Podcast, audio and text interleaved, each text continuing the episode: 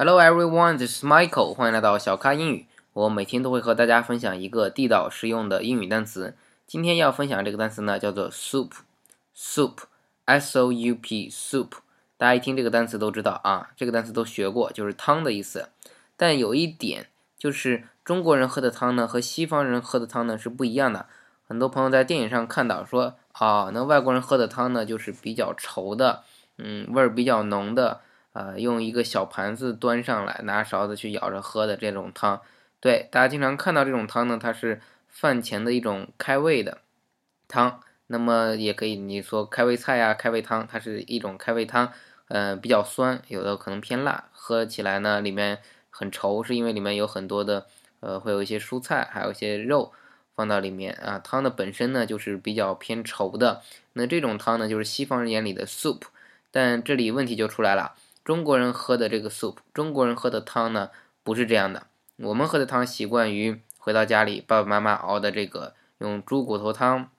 牛骨头汤啊，用这些骨头熬出来的汤叫做。什么什么骨头汤？那么这个汤呢，就是里面有肉、有骨头、有一些萝卜或者其他的一些菜，但是这个它是以汤为主。就最后的，我们中国人认为这个汤最后营养这些肉的营养呢都在汤里，所以就让你多喝汤，顺便把肉给吃了。那这种汤呢，就是你喝的时候可不是一小盘子了，是一大碗。那这种汤和西方的那个 soup 是不一样的。那在西方人眼里呢，这种汤应该叫做 broth，broth。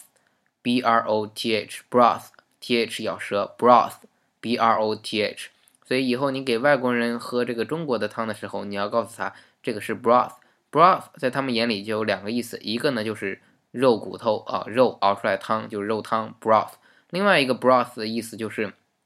咱们曾经学过生物或者化学，知道那个培养基，嗯，因为大家也知道肉汤你放时间长了，它里面就会生这个细菌。那么这个可以用来做培养基，培养细菌的，所以呢，broth 也可以当做培养基、培养皿啊里面的那个呃培养皿啊来来用的。所以呢，呃，大家就知道以后针对外国人，如果他说他要喝 soup，你就基本明白啊，他要喝的 soup 是他们传统意识上那种比较稠的、味道比较浓的这种 soup。呃，中国人要喝的这种肉汤呢，叫做 broth，broth。当然啊，最后强调一点，如果您想自己去尝一下西方人的这个 soup 呢，您可以在一些进口的超市里面去买到，它是用小的这种罐装的汤，可能会叫牛肉汤或者什么汤。这种汤呢，您把它倒出来的时候会就看很稠啊，可以兑点水，呃，搅一搅，做出来这个汤呢依然很稠，味道呢可能偏重，您可能不大喜欢啊，更可能喜欢喝中国人喝的这个 broth。呃，以后跟外国人如果他说 soup 的时候，你要跟他强调，问一下他，他是喜欢喝他西方的 soup 呢，还是喜欢喝中国的这个 broth？好的，感谢您收听我的节目。如果您喜欢我的节目呢，请点击订阅此频道，并将节目点赞、下载并转发。欢迎大家订阅荔枝 FM 三五三七八二，